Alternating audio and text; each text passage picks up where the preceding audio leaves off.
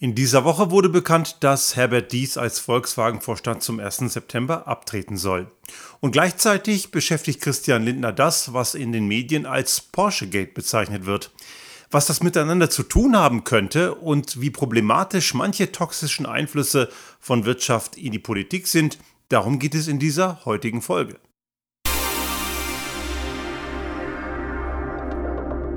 Der Restart Thinking Podcast. Ideen und Lösungen für die Transformation der Wirtschaft und Gesellschaft für das 21. Jahrhundert.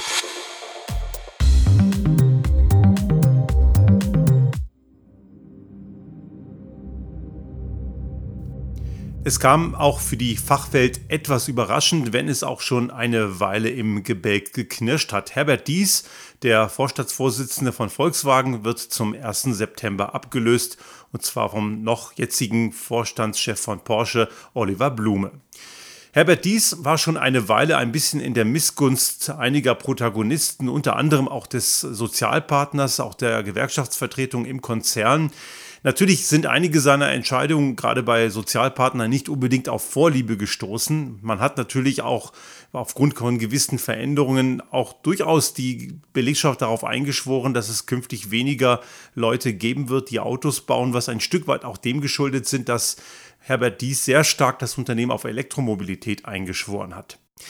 Natürlich sind gewisse Fragen auch immer kontrovers zu diskutieren und ich bin der Letzte, der Personalabbau befürwortet. Und wenn man das tut, und ich kenne jetzt keine Details, wie das passiert wäre, dann muss man natürlich schauen, dass das so passiert, dass Menschen gut versorgt sind. Man kann ja Personalanpassungen auch nach unten so gestalten, dass sie eben nicht Menschen auf die Straße setzen und dass man keine Sozialpläne braucht. Man kann durchaus aber auch neue Aufgaben schaffen in einem Unternehmen. Ob das gelungen wäre, das sei mal dahingestellt. Aber was Herbert Dies gemacht hat, das ist durchaus bemerkenswert vor dem Hintergrund, dass Volkswagen ein deutsches Automobilunternehmen ist. Es sind ja einige Dinge passiert und die letzten Jahre ist diesbezüglich, was Elektromobilität angeht, einiges vorangegangen ist zwar immer noch eher eine Minderheit und mir erschließt sich nicht, warum Menschen, die in dieser heutigen Zeit eine Pkw-Neuanschaffung tätigen, überhaupt einen Verbrenner kaufen. Auch ein Hybrid macht überhaupt gar keinen Sinn. Da wäre es durchaus angebracht, wenn man denn überhaupt ein Auto braucht, auf ein vollelektrisches Konzept zu gehen. Und man muss natürlich auch korrekterweise sagen, dass die Produkte von Volkswagen und auch anderer deutscher Hersteller eher so die schlechteren sind in diesem Bereich. Das können andere Protagonisten, andere Wettbewerber im internationalen Markt durchaus besser. Nicht nur Tesla, auch andere Unternehmen wie Hyundai oder auch Nissan machen das deutlich besser oder auch Renault aus Frankreich, die haben da einfach schon viel mehr Erfahrung. Aber das ist natürlich klar, dass ein Unternehmen eine Erfahrung erstmal sammeln muss. Und Herbert Dies hat Volkswagen sehr stark auf das Thema E-Mobilität ausgerichtet. Natürlich muss auch dabei erwähnt werden, dass er auch den alten Schrott immer noch sehr gern gemacht hat. Es gab nach wie vor das Bestreben, auch weiterhin schmutzige SUVs mit Verbrennungsmotor zu verkaufen, weil natürlich Gewinnmargen dort sehr attraktiv sind. Und man hat eben das parallel gemacht. Man hätte natürlich viel konsequenter in Richtung E-Mobilität gehen können. Aber gemessen an diesen drei großen OEMs in Deutschland ist Volkswagen sicherlich derjenige, der am weitesten fortgeschritten ist. Und für deutsche Verhältnisse ist Herbert Dies sicherlich ein Visionär.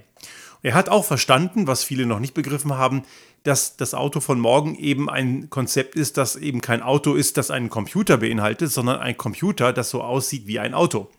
So wie Tesla schon seit eh und je die Produkte entwickelt, meine Frau sagt ja immer ein iPad auf Drogen, also es ist immer der Kern gewesen, ein, ein Frontend, eine IT-Ressource, wo dann ein Auto drumherum gebaut wird. Das haben die schon immer so gemacht und das hat den großen Vorteil, dass sie von der jetzigen Chip-Krise relativ wenig betroffen sind, weil sie eben einen Zentralrechner haben, der das gesamte Fahrzeug zentral steuert. Die brauchen also nicht diese Vielzahl an Steuergeräten.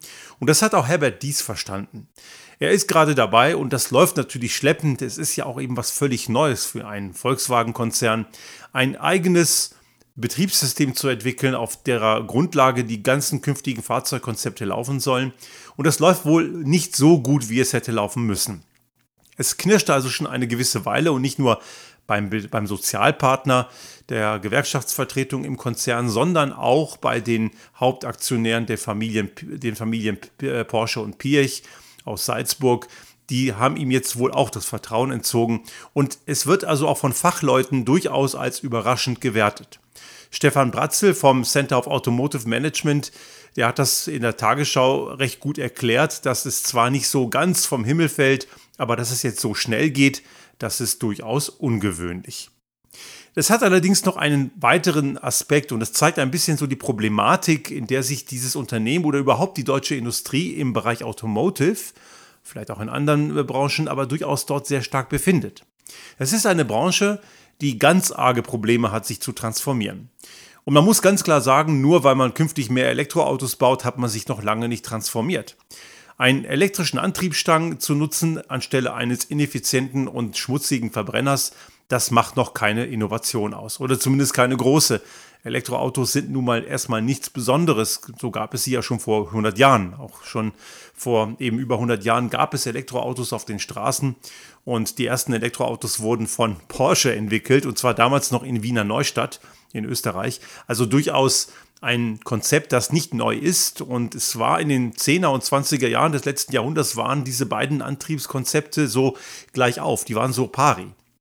Der Verbrenner hat sich unter anderem deswegen durchgesetzt, weil es Marketingaktivitäten gab, allen voran in den USA, in denen der Verbrenner als maskulin und abenteuerorientiert beworben wurde und dadurch hat sich ein durchaus eher schlechteres Konzept durchgesetzt. Aber an diesem schlechteren Konzept wollen gewisse Leute festhalten und einer von denen ist Oliver Blume. Der soll jetzt Nachfolger von Herbert Dies werden und Oliver Blume ist bisher eben Porsche-Chef und er soll künftig diese beiden Unternehmen parallel führen. Laut Aussagen von Stefan Bratzel ist das wohl so, dass er gar nicht unbedingt die große Lust hat, die Nachfolge von Herbert Dies anzutreten, aber die scheinen momentan niemand anderen zu haben. Das spricht ein Stück weit dafür, dass der Abtritt von Herbert Dies durchaus sehr viele starke Fürsprecher hatte und dass sie, obwohl es jetzt eigentlich keinen wirklichen Nachfolger gibt, den man aufgebaut hat und sein Vertrag hätte ja durchaus auch noch einige Jahre gegolten, hat man trotzdem sich entschlossen, ihn jetzt durch den Porsche-Chef Blume zu ersetzen. Und jetzt kommen wir zu dem Punkt, den ich in der Eingangsphrase als Porsche Gate benannt habe und der ist nicht von mir, sondern der wird in den Medien in Spiegel, bei spiegel.de kann man das unter anderem lesen, habe ich in den Shownotes verlinkt. Dort wird von Porsche Gate gesprochen. Und den Stein ins Rollen gebracht hat das Satiremagazin des ZDF, die Anstalt. Ein Satiremagazin, das ich sehr schätze und sehr gerne mag, weil die sind immer sehr gut dabei, auch komplexere Zusammenhänge sehr schön darzustellen und aufzubereiten. Und natürlich auch mit dem entsprechenden Pfiff und der Satire dahinter. Aber es ist oft gar nicht so witzig, wie es hätte sein sollen oder wie es sein müsste. Es ist oft bitterer Ernst. Und in der letzten Folge vom 19. Juli haben sie unter anderem natürlich, das war ja auch ein Thema, die Hochzeit von Christian Lindner auf Sylt thematisiert, die natürlich seine Privatsache ist, klar, und ob er in der Kirche Mitglied ist oder nicht und ob er jetzt Kirchensteuern zahlt oder nicht, sei mal dahingestellt. Aber es ist durchaus eine schwierige Botschaft, wenn dann solche Haitita-Events stattfinden und dann ein Friedrich Merz mit dem Privatjet dahin düst. Macht keinen schlanken Fuß in einer Zeit, wo aufgefordert wird, aufgrund der Energieknappheit Energie zu sparen. Und da ist das Ganze sehr dubios. Aber auch Lindner selber steckt gerade ein bisschen in diesem Porsche-Gate fest. Denn in dieser Satiresendung Die Anstalt wurde ein Zitat vorgelegt von eben Oliver Blume, wonach er innerhalb der Porsche-Belegschaft geprahlt haben soll, wie gut seine Kontakte zum Finanzministerium sind und dass auch seine konstanten Kontakte und der ständige Austausch mit Christian Lindner dazu geführt habe, dass auch weiterhin das Thema E-Fuels im Gespräch sei. Wenn dem so ist, dann ist das ein ziemlicher Skandal. Es ist jetzt von der FDP-Seite nicht so hundertprozentig dementiert worden, aber natürlich in einem Grundansatz schon. Es gab also zumindest dementiert das keiner mehr Absprachen zwischen Lindner und Blume. Und natürlich gehört auch Christian Lindner, das ist ja bekannt, der gehört ja auch zur Community der Porsche-Fahrer, also der Klientel. Und Max Uthoff hat das ja in der Sendung Die Anstalt schön gesagt, eine Klientel, denen die Erderwärmung komplett egal ist.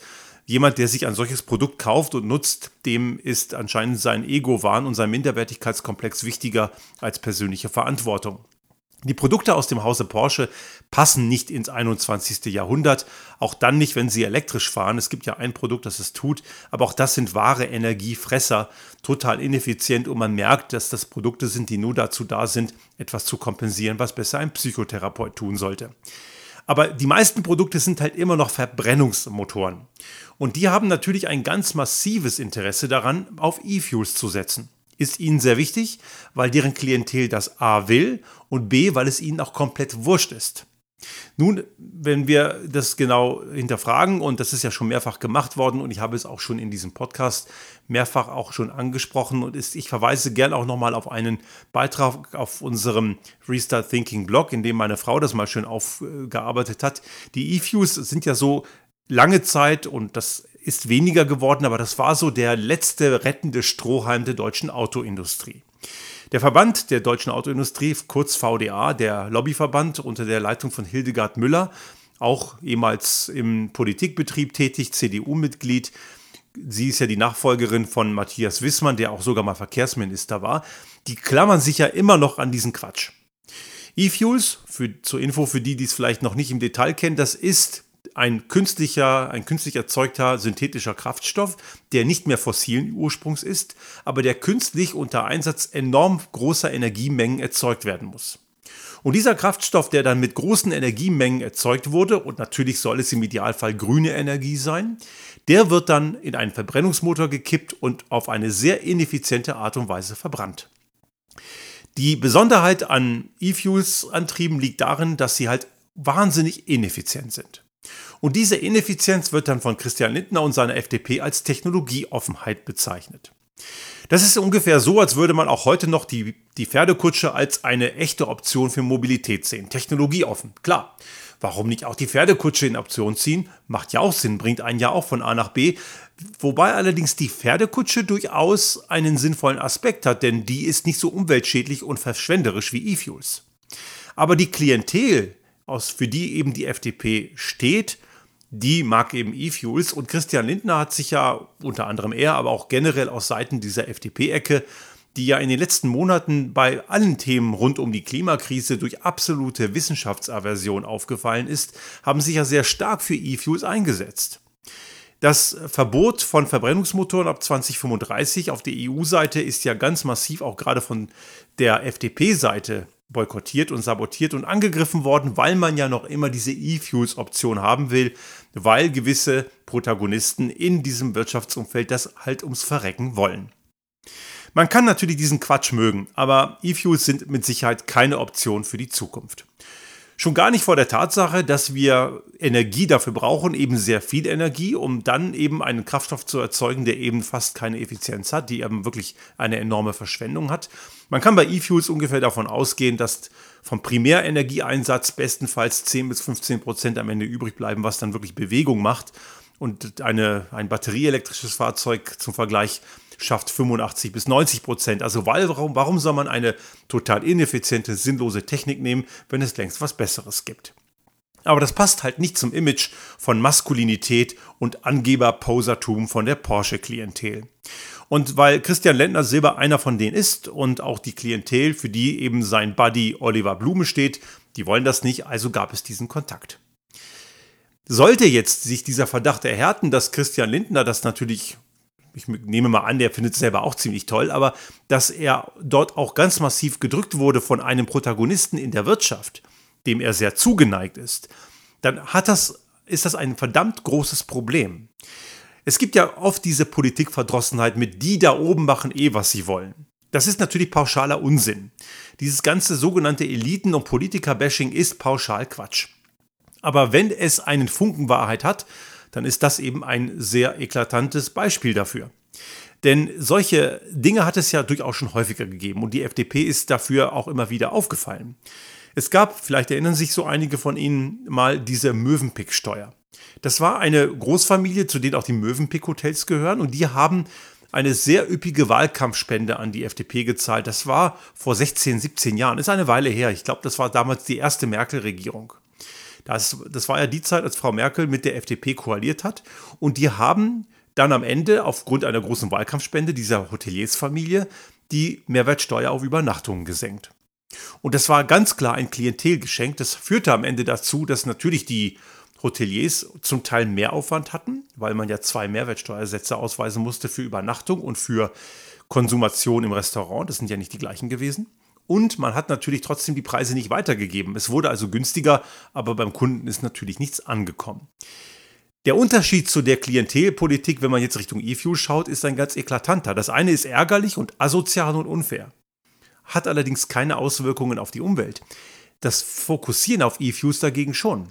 Würde man das wirklich tun, tut man etwas, was komplett widersinnig ist und wir haben eben nicht Energie im Überfluss.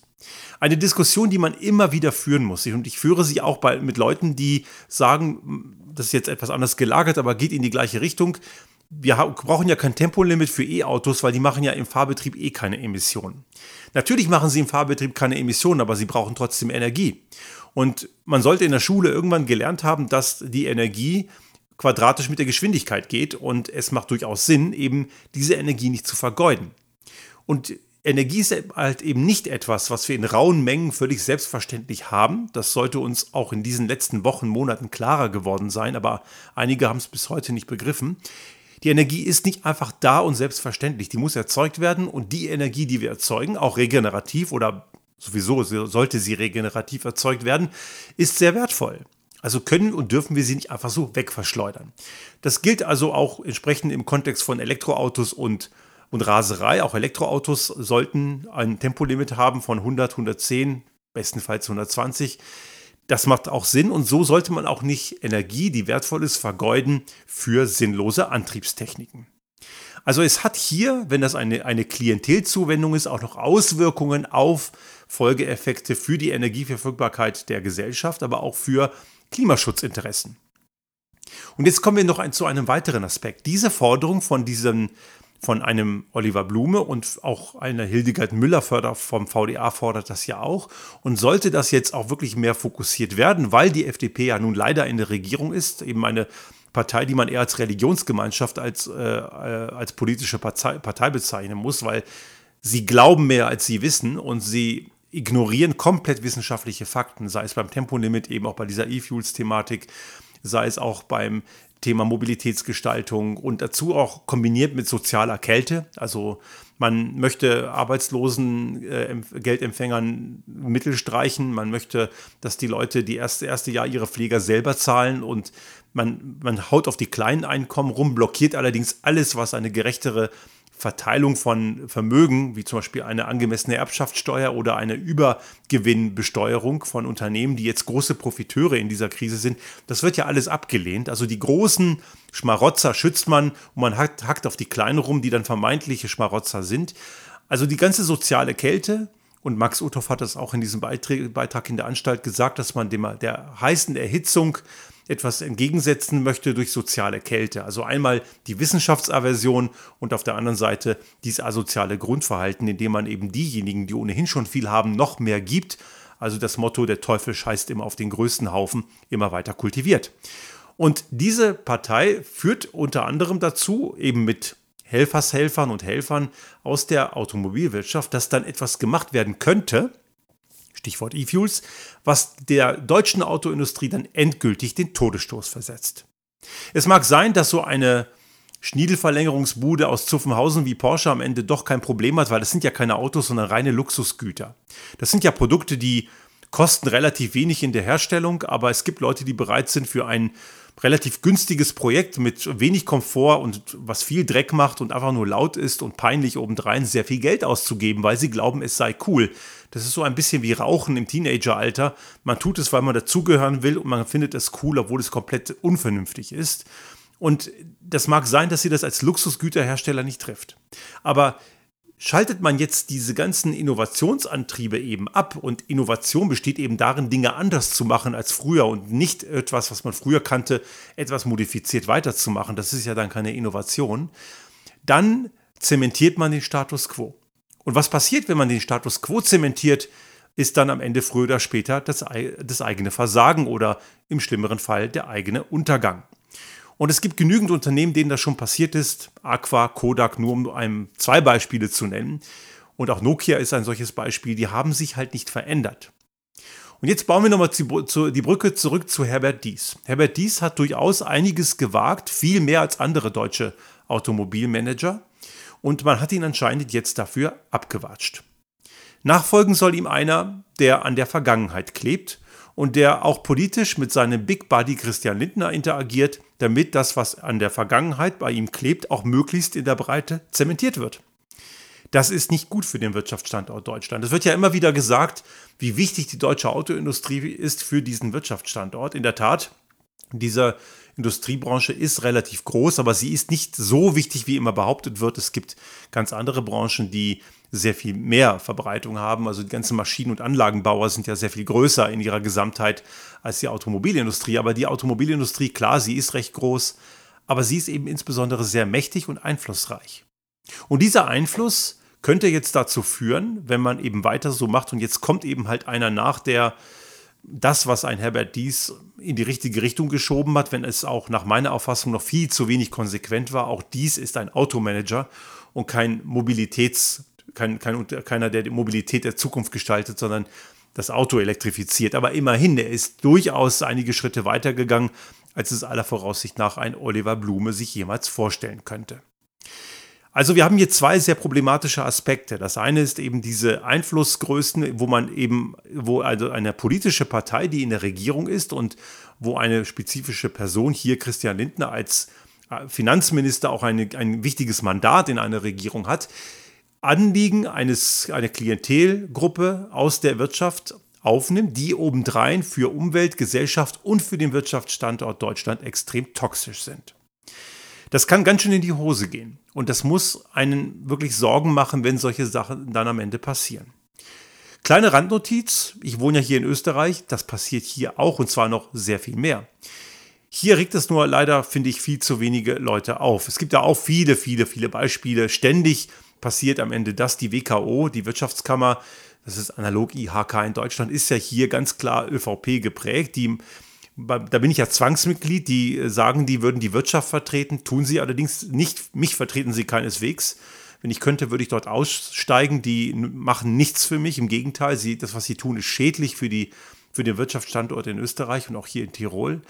Aber die ÖVP ist am Ende das, der politische Arm von denen. Oder anders gesagt, die Wirtschaftskammer unter der Dominanz der, der ÖVP-nahen Strukturen und auch des, der, der industriellen Vereinigung und des Wirtschaftsbunds, das ist der politische Arm der ÖVP für die Wirtschaft, die tun genau das am Ende, dass die ÖVP in ihren Gesetzesvorlagen das tut, was deren Klientel will. Und das ist nur ein kleiner Teil der gesamten Wirtschaft in diesem Land.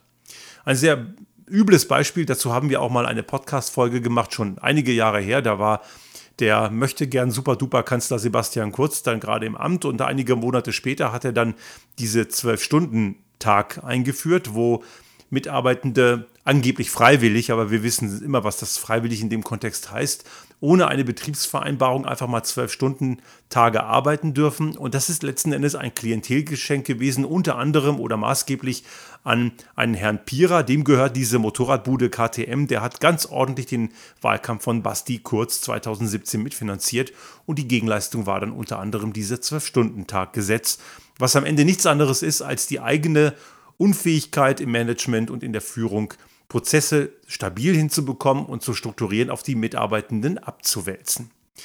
Nur in Österreich ist das Ganze eben einfach etablierter und es regen sich weit weniger Leute darüber auf als in Deutschland. Ich finde jedenfalls interessant, dass diese Porsche-Gate-Geschichte jetzt auch ausgerechnet dann zusammenfällt, in der Zeit, als Herbert Dies, der ja für einige im Automobilgeschäft viel zu visionär war oder ist, er ist ja noch im Amt, dass das Ganze in dem Moment zusammenfällt. Und das sind keine guten Zeichen für die deutsche Autoindustrie und zeigt uns am Ende auch, wie toxisch und gefährlich die Einflussnahme von Klientel- und Wirtschaftslobbyisten in die Politik allgemein sind. Denn dadurch wird genau dieses Misstrauen immer weiter erzeugt, wo manche dann zu fatalen Fehlschlüssen kommen, um am Ende womöglich extremistische, oft rechtsextreme Parteien zu wählen, die sich dann suggerieren, als seien sie eben nicht diese sogenannten Eliten. Die Politik hat ein ganz klares Mandat. Die Politik ist eine moderative Instanz zwischen allen möglich gelagerten Interessen. Politik kann es nie allen recht machen. Geht nicht. Wenn man es allen recht machen will, macht man am Ende gar nichts. Aber Politik muss am Ende eine moderierende Entscheidung treffen, die auch Regeln und manchmal auch sogar Verbote beinhaltet, um am Ende einen Zustand zu erlangen, der für die Gesamtgesellschaft förderlich ist. Und die Wirtschaft ist nicht was Exklusives. Die Wirtschaft darf nicht Sonderrechte oder Sonderkonditionen haben Und einige Akteure im Wirtschaftsumfeld glauben, die Wirtschaft sei besonders privilegiert, weil sie ja eben den Wohlstand erwirtschaftet. Das stimmt eben nicht. Große, auch gewisse Teile der Wirtschaft vernichten auch Wohlstand zugunsten ein paar weniger. Aber die Wirtschaft ist natürlich trotzdem ein wichtiges Element, aber sie ist am Ende nichts anderes als ein kleiner Teil der Gesellschaft, der genauso betrachtet und berücksichtigt werden muss wie alle anderen Interessen auch. Und die Politik hat die, Aus, hat die Aufgabe, all diese Interessen zu verstehen, zu erkennen, auszutarieren und am Ende in eine Balance zu bringen. Und das Ganze nicht nur kurzfristig, sondern eben auch langfristig, zum Teil sehr langfristig und über Generationen hinaus.